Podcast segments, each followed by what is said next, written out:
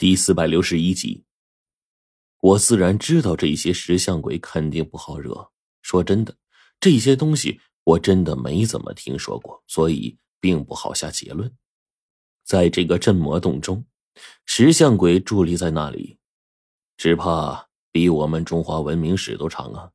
那么，这些厉害的石像鬼，九爷都说了，他来也没什么办法。那我们真的能行吗？想到这儿，我就把大家伙全都叫到正中的位置，严阵以待，防守着周围。尤其是我跟冰窟窿黄队站在最外围，如果那些黑色的鬼魅第一时间出没的话，我可以进行反击。这时候我已经都困得不行了。就在我眼神恍惚的时候，一个队员却被两个黑色的鬼魅架起来，直接往外面拉。冰骷髅反手一通针，黄队这家伙一口舌尖血喷在了黑鬼面门上，这个队员才幸免于难。黄队顿时踹了我一脚：“陈子，靠点谱行不行？”被他这么一踹呀，我也不敢放松了，神经紧绷着观察着四周。这时候，我们背后有一个队员，嗖的一声就没了，速度特别的快。我发现的时候，整个人都愣住了。我们侧面的一根柱子上，鲜红的血液就流下来了。我心生怒意但却毫无办法。那些石像这个时候一个个开始颤动，变换方位。我心说，这些石像晃动、变换位置，肯定有什么猫腻在其中。而我们呢，被这些石像啊吸引了注意力。就在这个时候，队员又少了两位。终于有兄弟就说。这也太憋屈了，黄队长，我跟他们拼了！眼看着背后所有队员群情激愤，我们又能怎么办呢？我屏息凝神的听着石像鬼的声音，终于找到了一丝蛛丝马迹。我一剑朝着背后斩去了，同时冲着冰窟窿使了一个眼神，冰窟窿当即就明白我的意思了。并且丝毫没有停止手中的铜针，直接朝我示意的方向飞了出去。一声惨叫，这个时候传来，被冰窟窿铜针刺伤的黑鬼留下了一股恶臭无比的黑色粘液，重新钻入石柱当中。我们这边的那鬼东西呢，也终于被逼迫了出来。这时候，你看我，我看你，总算都没有受什么伤。逐渐的，我们开始掌握节奏了，连续三次击退了石像鬼。这样一直防守下去也不是个办法呀！我心里十分着急。这样下去，大家体力根本就跟不上。然而，从远处传来了脚步声，我们所有人心神大振，一下低落的士气就完全起来了。大家都在里面吗？我是龙王派来协助你们的临时的战备连长。对面的声音一出，我们点了点头，随即我就听到他们说：“趴下！”什么？我以为听错了呢。现在我们一旦趴下的话，说不定趁着我们不防备，那些石像鬼就冲出来，我们恐怕呀还会再死队员的。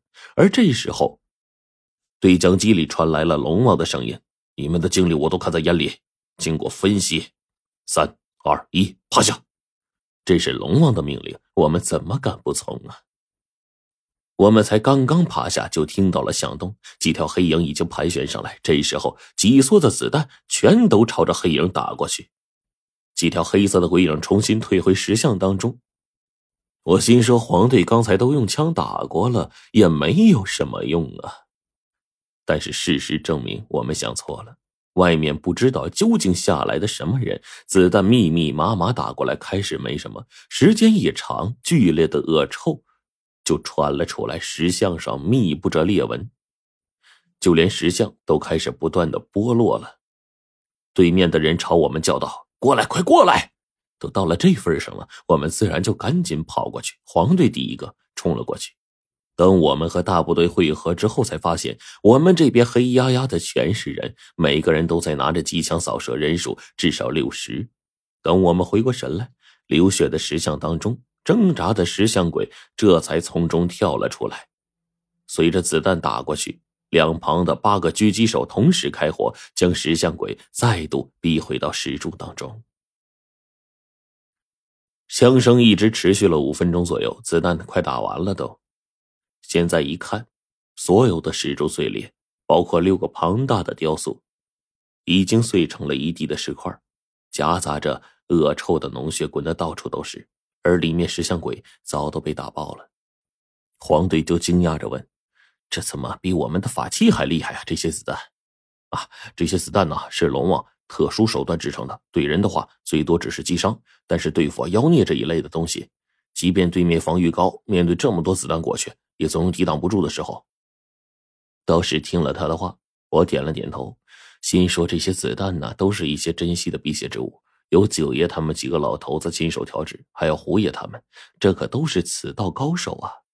现在时间也容不得我们瞎想，直接继续向里面探索。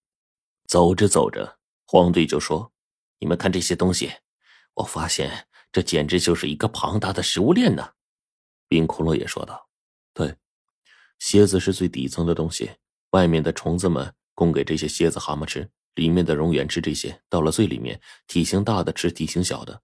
你们之前峭壁上碰到的成千上万的蝎子，说明这些东西很多，多到无穷无尽。而这些东西可能是为了间接产生食物源。”用来喂饱更上层的东西。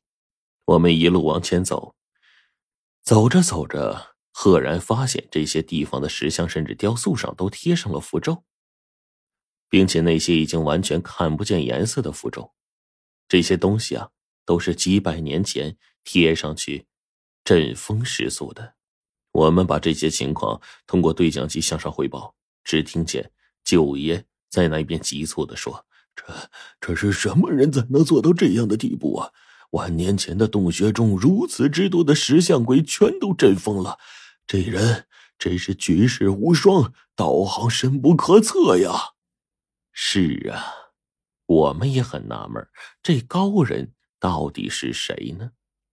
我们一直往前走，穿过了四座庞大的迷魂阵，这时候赫然就来到了阵风地。